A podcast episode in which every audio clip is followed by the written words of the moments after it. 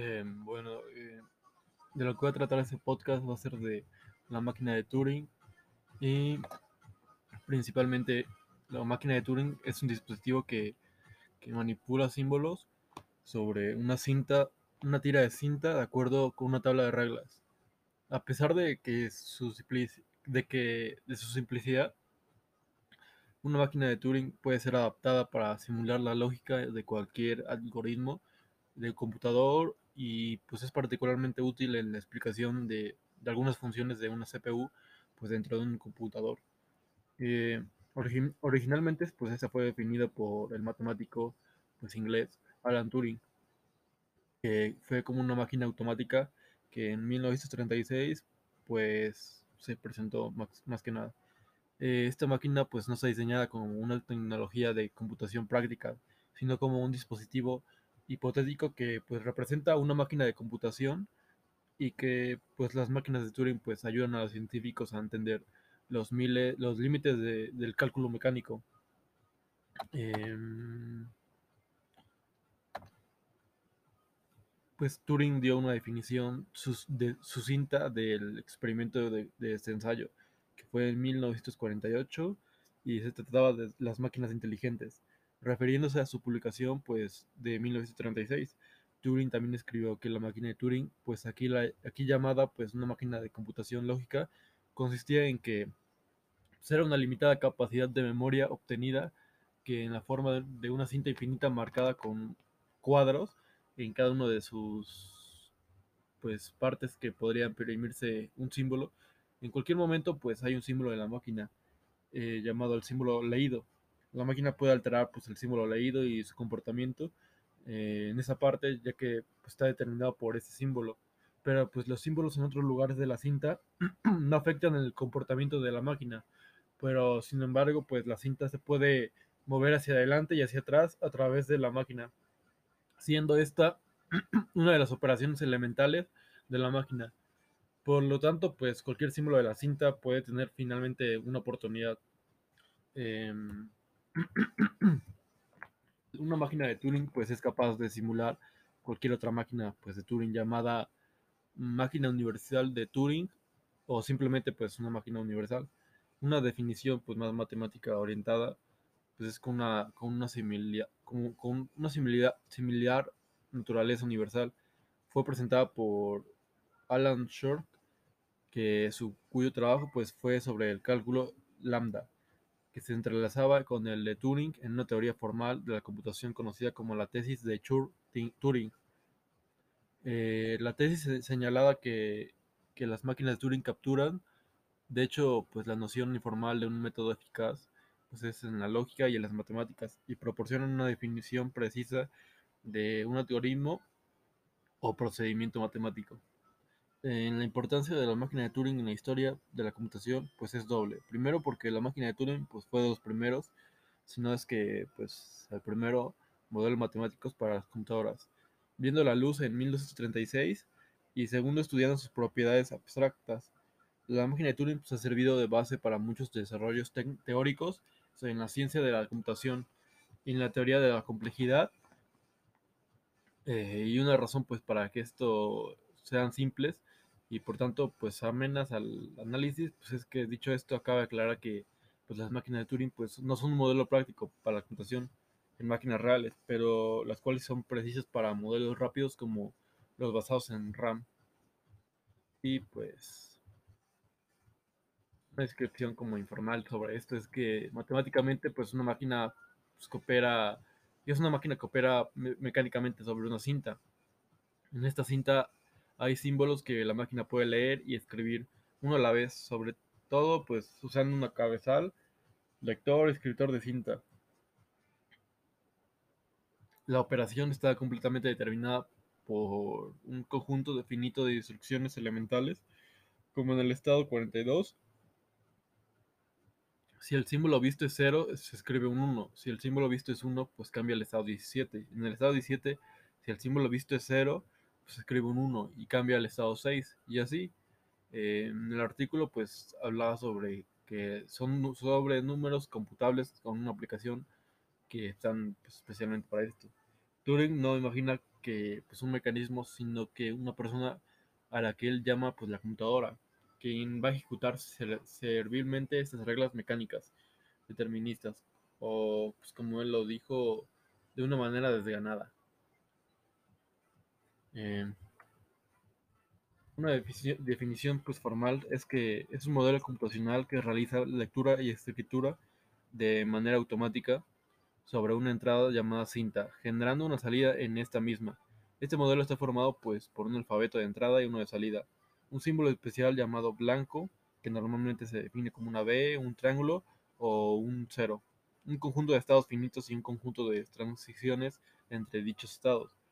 Su funcionamiento se basa en una función de transición que reciben un estado inicial y una cadena de caracteres, la cual son la cinta, la cual puede ser infinita, y pertenecientes al alfabeto de entrada. Eh, la máquina va leyendo una celda de la cinta en cada paso, borrando el que se encuentra posicionado en su cabezal y escribiendo un nuevo símbolo perteneciendo al alfabeto de salida, para luego desplazar el cabezal a la izquierda o a la derecha, solo pues una celda a la vez. Y se repite según pues indique en la función de transición, para finalmente detenerse en un estado final o de aceptación, representando así pues la salida.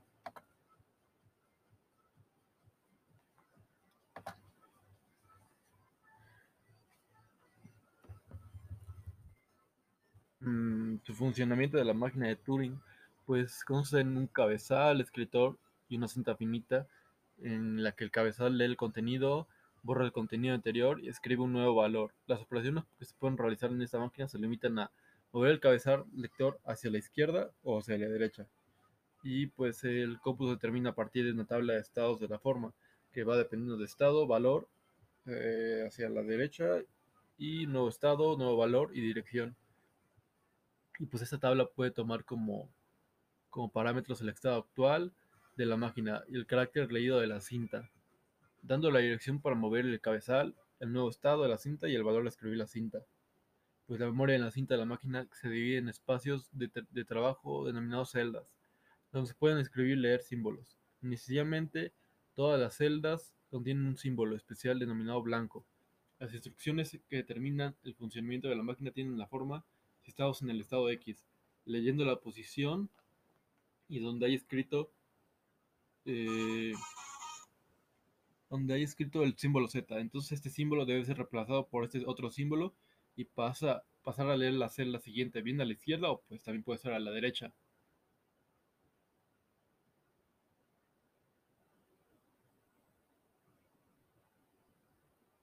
Em, una representación como diagrama de estados pueden representarse mediante grafos particulares, también llamados diagramas de estados finitos, de la siguiente manera, que lo diré a continuación.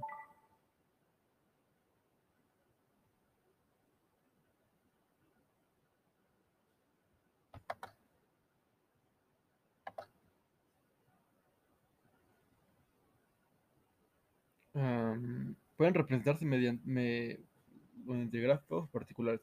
En esto consiguen los estados que se representan como vértices etiquetados con su nombre en el interior. Una transición desde un estado a otro se representa mediante una arista dirigida que une a esos vértices y está rotulada por el símbolo que lee el cabezal, símbolo que escribirá el cabezal, movimiento del cabezal. El estado inicial se caracteriza por una arista que llega a él y que no proviene de ningún otro vértice. Él o los estados finales se representan mediante vértices que están encerrados a su vez por otra circunferencia.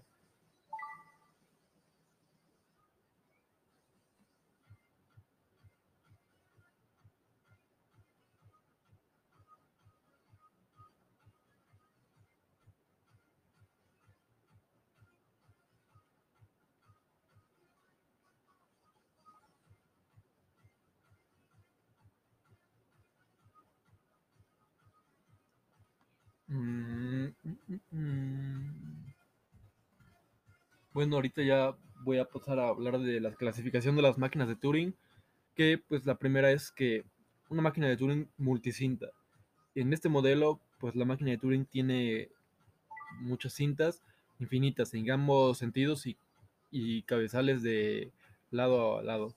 Solo hay una entrada de información en la primera cinta. Los tres pasos asociados a cada transición son ahora que la transición de estado, el escribir un símbolo en cada una de las celdas sobre las que están los cabezales del lado y el otro, y el movimiento de cada cabezal es independiente y será R, L o nada. Igual puede ser pues, otras, una Z o así. Eh, la máquina de Turing no determinista. Esta es una máquina con cinta limitada a la izquierda, que se caracteriza porque a partir de un estado y un símbolo puede haber diferentes transacciones. El número de transiciones asociado a cada, a cada para estado y símbolo siempre es finito.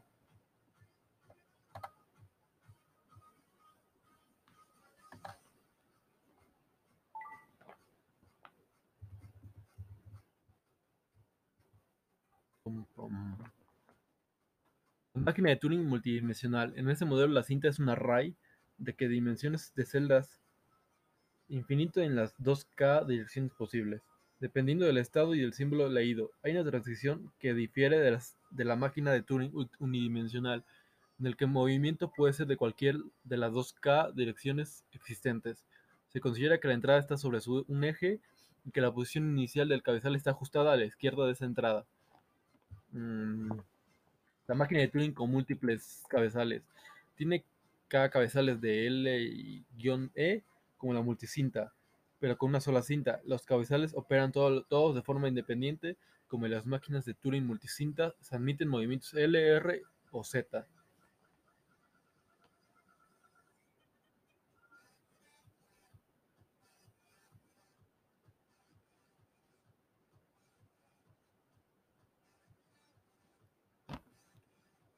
La máquina de Turing offline es un caso particular de las máquinas de Turing multicinta, ya que tiene una cinta especial de solo lectura en la que el cabezal, que solo puede moverse hacia la derecha, no puede moverse desde la zona delimitada por un par de símbolos especiales.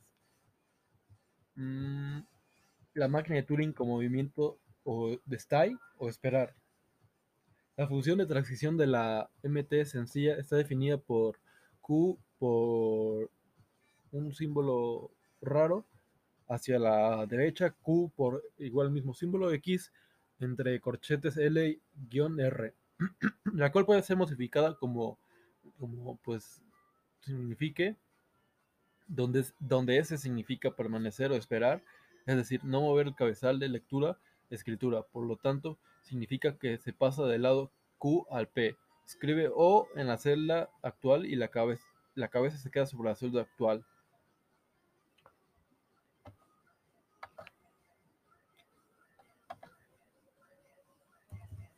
En la máquina de Turing con cinta infinita en ambos lados. Esta modificación se denota al igual que una MT sencilla. Eh, lo que la hace diferente es que la cinta es infinita tanto por la derecha como por la izquierda, lo cual permite realizar transiciones iniciales como Q0 por igual a Q1 YL. Eh, máquina de Turing con cinta multipista es aquella que mediante la cual cada celda de la cinta de una máquina sencilla se divide en subceldas. Cada subcelda es capaz de contener símbolos de la cinta. La cinta tiene cada celda subdividida en tres subceldas. Se dice que esta cinta tiene múltiples pistas, puesto que cada celda de esta máquina de Turing contiene múltiples caracteres. El contenido de las celdas de la cinta puede ser representado mediante tuplas ordenadas. Los movimientos que realice esta máquina pues dependerán de su estado actual y de la n tuplas que represente el contenido de la celda actual. Cabe mencionar que posee un solo cabezal, al igual que una máquina de Turing sencilla.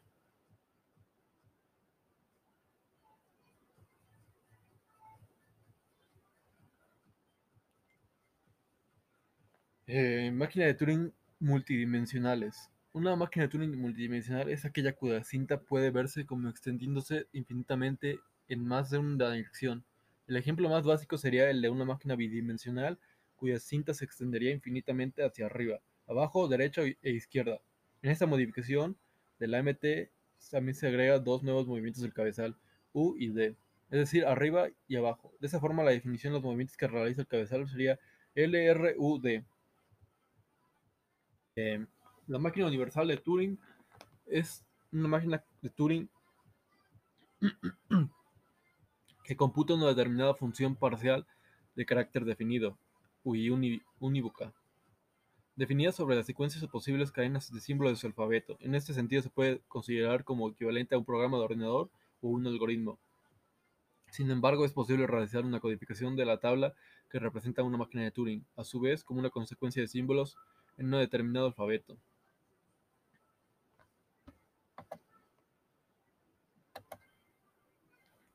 Por, lo que por ello es posible podemos construir una máquina de Turing que acepte como entrada la tabla que representa otra máquina de Turing y de esta manera simule su comportamiento.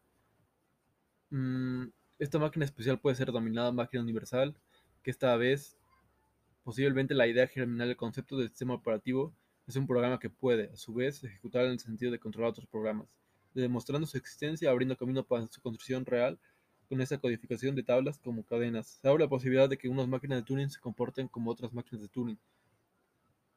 Sin embargo, muchas de sus posibilidades son indecisibles, pues no admiten una solución algorítmica. Por ejemplo, un programa, problema interesante es determinar si una máquina de Turing cualquiera se parará en un tiempo finito sobre una determinada entrada, problema conocido como problema de la parada.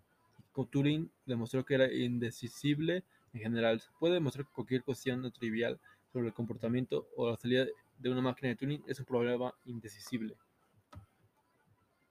Máquina de Turing cuántica.